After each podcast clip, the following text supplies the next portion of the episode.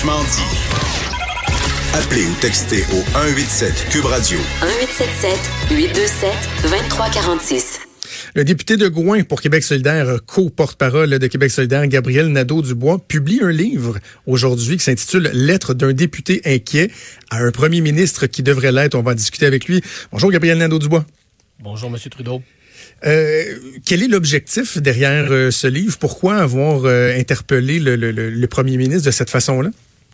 Parce que je, je, je, côtoie François Legault presque tous les jours. Je le vois euh, parler à l'Assemblée nationale du Québec. Et quand il est question de changement climatique, comment dire, je le sens pas vraiment interpellé. Je sens pas que ça vient le chercher. Pourtant, François Legault est quelqu'un qui est capable d'être passionné. Hein. Quand il parle d'éducation, par exemple, euh, je suis pas toujours d'accord avec les solutions. Moi, je pense par exemple que le dossier des maternelles 4 ans a été très mal mené, mais au moins je sais qu'il le fait pour des bonnes raisons. C'est-à-dire que je sens que pour lui, l'éducation, euh, c'est important. Je, je, je doute pas de son engagement sur le sujet, même si je suis pas toujours d'accord avec les moyens qu'il prend. Dans le cas des changements climatiques, c'est pas la même chose. Non seulement le premier ministre fait pas grand-chose pour lutter contre les changements climatiques, mais pire encore, euh, on sent pas vraiment, je pense pas être le seul à avoir cette impression-là, que ça vient le chercher. Pourtant, il est premier ministre du Québec pour encore trois ans. Ça va être des années euh, critique dans la lutte contre les changements climatiques.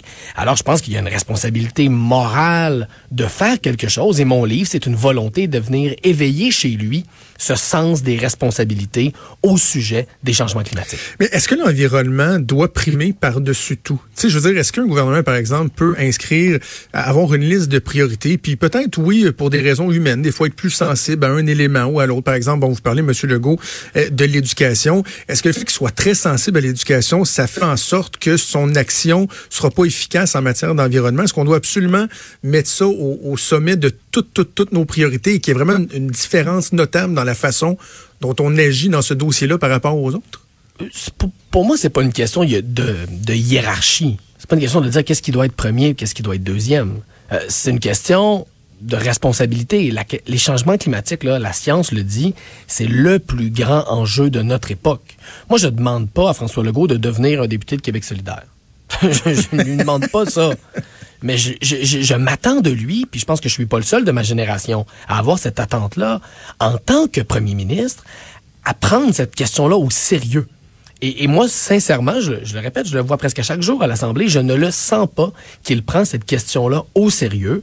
Alors, j'ai décidé de faire un peu comme dans le bon vieux temps, de lui écrire une lettre qui est devenue un livre finalement.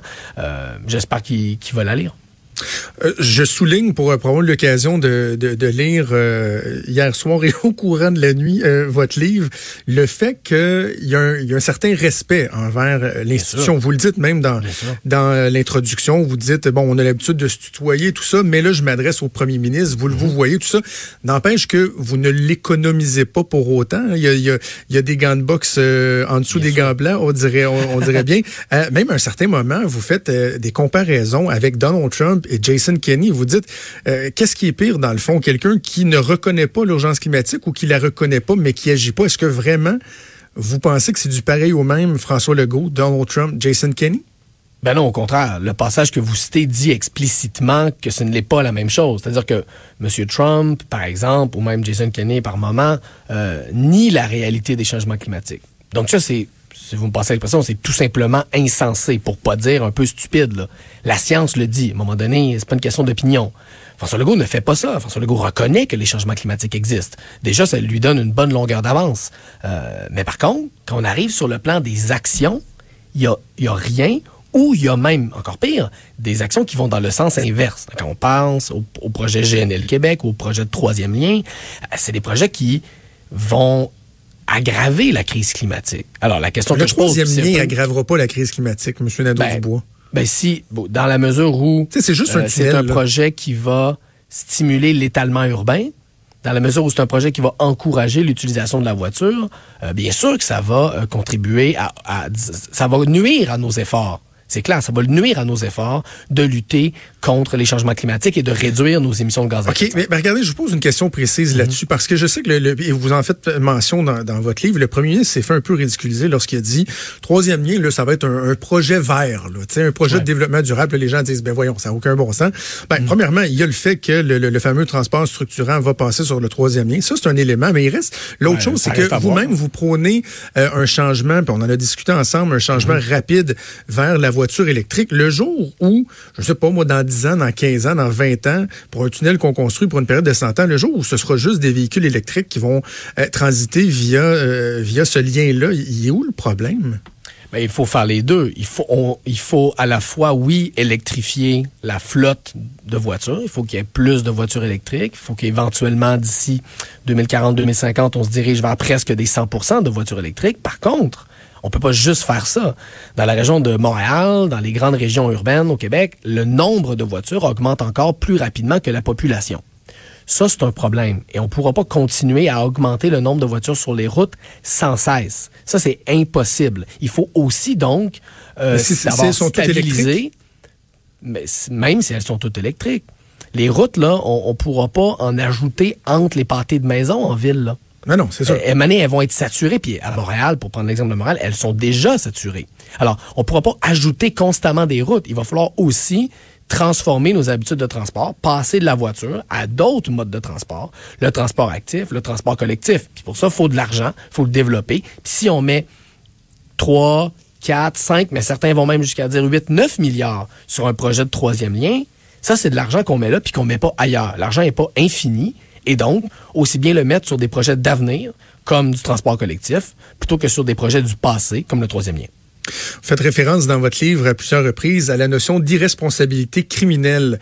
Euh, Pouvez-vous définir ce, ce- ce concept-là et nous dire où un gouvernement comme celui de François Legault se situe dans, dans cette notion-là?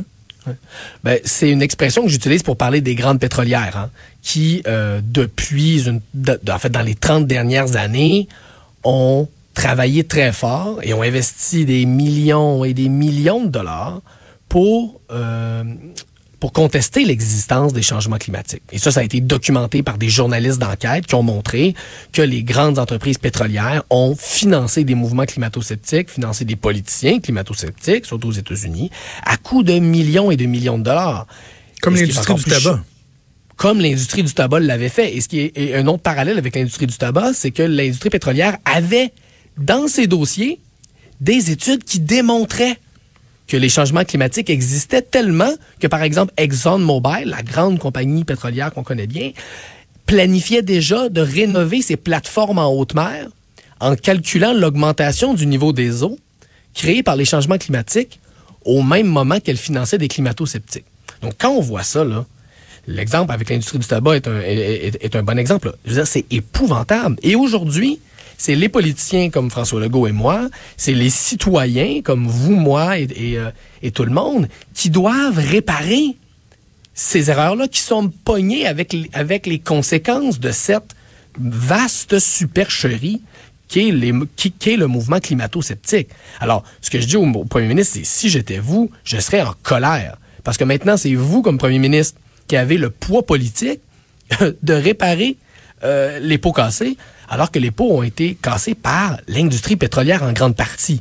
Donc moi, je pense que si on parle de transition écologique, on peut pas faire ça sans euh, envoyer une grosse facture à l'industrie pétrolière. On peut pas demander aux gens ordinaires, à la classe moyenne de faire des efforts et laisser des, multimilliardaires s'en tirer alors que c'est eux qui ont pendant des années saboté euh, le débat sur les changements climatiques. Vous faites référence euh, au risque de verser dans euh, l'autoritarisme. Ouais. Euh, bon, pour avoir lu le livre, je, je- je- je comprends que vous, vous ne faites pas évidemment pas la promotion de ça, là, mais j'entendais déjà ce matin des- du monde qui n'ont pas lu le livre, qui semblait mal interpréter votre message. Vous ne souhaitez pas que la solution passe par là, mais c'est une crainte que vous exprimez? Ben, après les années, après la grande crise de 1929, après la grande dépression, là, les gens se sont retrouvés dans la misère massivement en Occident, là, euh, et les gens avaient peur pour leur survie. Et qu'est-ce qui s'est passé? Ben, on a vu apparaître à travers le monde des régimes autoritaires, notamment le fascisme en Europe. Donc, on a l'expérience dans l'histoire du 20e siècle que quand les sociétés se mettent à paniquer, souvent, elles font pas des bons choix. Et moi, comme politicien qui croit à la démocratie, je veux pas qu'on se rende là. Je veux pas qu'un jour au Québec, là, si on se met à avoir des inondations à chaque année, si on se met à devoir déménager des gens en catastrophe parce que leur ville au complet ou leur quartier est en zone inondable, parce que le niveau du fleuve augmente, que là, les gens soient tellement exaspérés qu'ils finissent par se tourner, en effet, euh, vers des options politiques moins démocratiques. Moi, comme politicien, je veux éviter ça à tout prix. Mais pour éviter ça, il faut que la démocratie fonctionne. Il faut que le premier ministre et tous les politiciens, toute la classe politique, on fasse fonctionner la démocratie. Si on ne fait pas fonctionner la démocratie parce qu'on n'a pas le courage euh, de dire la vérité, ben en effet, c'est une possibilité, puis il faut l'éviter à tout prix, cette possibilité-là. Votre livre a, le mérite, euh, mérite d'être lu. Il y a là des informations euh, très pertinentes, euh, intéressantes. Il y a matière à réflexion. C'est rien pour rassurer les climato-sceptiques, assurément. Mais le volet solution, mhm. parce que vous, bon, vous dressez le constat que, que, que vous faites, la situation, ce qu'on peut anticiper. Mais est-ce qu'il manque un chapitre sur les, les solutions concrètes à mettre en place, sur comment orchestrer cette transition-là? Vous avez raison, c'est pas un livre avec des solutions. Euh, puis tu sais, je suis, un politicien, mais je suis aussi un auteur. J'avais fait des livres avant, avant de faire de la politique. Puis quand on décide d'écrire un livre, on décide de quel type de livre on va faire, puis mhm. quel type de livre on fera pas. et, j'avais pas envie de faire un programme politique. J'avais pas envie d'écrire la longue liste des solutions de Québec solidaire. J'avais envie de mettre ça un peu de côté, puis vraiment d'engager un dialogue euh, entre moi et le premier ministre sur le fond. Mais bien sûr, des solutions, il y en a plein. Puis si j'avais voulu, j'aurais pu mettre en annexe le plan de transition de Québec solidaire avec les dizaines et les dizaines de mesures qu'on propose. Mais ça, ça existe déjà. Puis c'est pas ce que j'avais envie de faire, moi. J'avais envie de réfléchir. Mais des solutions, il y en a. Les scientifiques en proposent presque à toutes les semaines maintenant. Et je, je, peux même vous dire que selon moi, là, je pense que le ministère de l'Environnement est rempli aussi de solutions. Ce qui manque, c'est pas des solutions. Ce qui manque, c'est de la volonté politique. Et, euh, et, et, et comme moi, comme comme euh, partisan de Québec solidaire, je trouve qu'on en a plein des bonnes solutions dans mon parti, mais l'objectif du livre, c'était pas d'aller là. Dans le livre, vous, euh, vous rendez pas mal hommage euh, à Luc Ferrandez. Euh, pratiquement l'impression que vous, vous lui faites les, les yeux doux. Est-ce que ça sera un bon candidat pour Québec solidaire, Luc Ferrandez? Ouais, vous êtes, vous pas le, le, premier à me, à me dire ça. Je suis un peu surpris parce qu'on est, on est aussi en désaccord, Luc Ferrandez et moi, sur un aspect fondamental. Et le chapitre où je dialogue avec lui le mentionne clairement. Moi, je pense que Ferrandez, Luc Ferrandez est quelqu'un qui a fait des changements euh, importants quand il a été maire du plateau Mont-Royal. Par contre, quand il a quitté la politique, il a dit clairement que selon lui, euh, la démocratie puis les élus démocratiques avaient un peu échoué. Et là, moi, là-dessus, là-dessus, je suis pas d'accord. Moi, je pense que la démocratie est encore capable. Ah, il lançait la serviette. Exactement. Puis, d'un certain point de vue, moi, je le juge pas d'avoir lancé la serviette, mais j'ai un désaccord avec lui là-dessus. Moi, je pense que c'est encore possible. Je ferais, je démissionnerais là, si je pensais moi aussi que euh, le système politique qu'on a est incapable de régler les, euh, la crise des changements climatiques. Je resterais pas euh, au Parlement. Donc, on a, un désaccord là-dessus, même si oui, je trouve que c'est un politicien qui a été différent. C'est un politicien qui nous a brassés. C'est un politicien qui nous a fait nous remettre en question. Puis je pense que ça fait du bien parfois d'avoir pas juste des politiciens qui nous confortent, mais aussi qui nous sortent de notre zone de confort. Monsieur Nadeau-Dubois, euh, vous vous attendiez probablement à ce qu'en début d'entrevue, je vous parle de votre collègue Catherine Dorion. Vous allez faire une série d'entrevues aujourd'hui. Probablement que dans chacune des entrevues, on va vous parler de ça. Sciemment, je l'ai pas fait d'entrée parce que je, voulais qu'on se concentre sur l'essentiel. Mais est-ce que c'est pas un peu agaçant d'avoir toujours ces diversions-là qui, à la base, on les juge euh, pertinentes ou non, sont quand même créées par Madame Dorion? Ben, ça dépend. Voyez-vous ce qui s'est passé hier, là? Ça n'a pas été créé par Catherine. Catherine, hier, portait un vêtement qu'elle a déjà porté. Les images circulent amplement dans les médias. Oui. Et pour lequel il n'y avait eu aucune plainte. Donc, à la fois, les autres partis et le président avaient jugé que c'était correct. Là, il y a un contexte politique. C'est-à-dire que la photo, la fameuse photo d'Halloween de Catherine a irrité certains députés et il y a certains députés qui l'ont pris en grippe. là, hier, ils ont vu le chandail et ils ont dit, mon Dieu, ça n'a pas d'allure et ils ont demandé au président d'intervenir. Euh, mais si Catherine avait voulu volontairement euh, attirer l'attention et foutre le bordel, elle aurait mis quelque chose qu'elle n'avait jamais mis. Pourtant, elle a justement pris la peine de mettre quelque chose qu'elle savait qu'il y avait mais, déjà. Mais en même temps, c'est ça, il y, a, cette conscience-là de dire, ouais, on est là, on est dans une période où depuis une semaine, on parle de mon habillement, puis tout ça. Tu sais, je fouille dans mon garde-robe le matin, est-ce que vraiment mettre un hoodie, c'est une bonne idée, là? Tu sais, c'est... Ben, vous voyez, c'est c'est ça le problème de tout ce débat-là. C'est que Catherine, dans le fond, là, elle veut juste être elle-même. Puis elle a fait campagne comme ça. Les gens l'ont élu comme ça. C'est une députée aussi légitime que les autres. Alors moi, je veux bien que certains autres députés, semble-t-il, ce qu'on me dit, c'est que c'est beaucoup des députés libéraux euh, qui sont là souvent depuis longtemps, qui font partie de la classe politique, disons, très conventionnelle puis traditionnelle au Québec. Je comprends que ça les dérange. Puis même que beaucoup de gens dans les médias, ça les dérange. Puis quand même beaucoup de gens dans la population, ça les dérange. Puis vous savez quoi? C'est correct, ça. Les politiciens, on se fait critiquer, c'est normal, puis c'est sain dans une démocratie. Puis Catherine, elle sait qu'elle va être plongée dans ces débats-là, puis elle le fait en connaissance de cause. Ce qui s'est passé hier, c'est un petit peu plus dérangeant que ça. C'est qu'il y a carrément des députés qui ont, qui ont voulu que Catherine ne siège pas. Et là, pour moi, il y a une limite qu'on franchit. Parce que qu'on écrit des chroniques qui la critiquent férocement, là, pour prendre un anglicisme, c'est fair.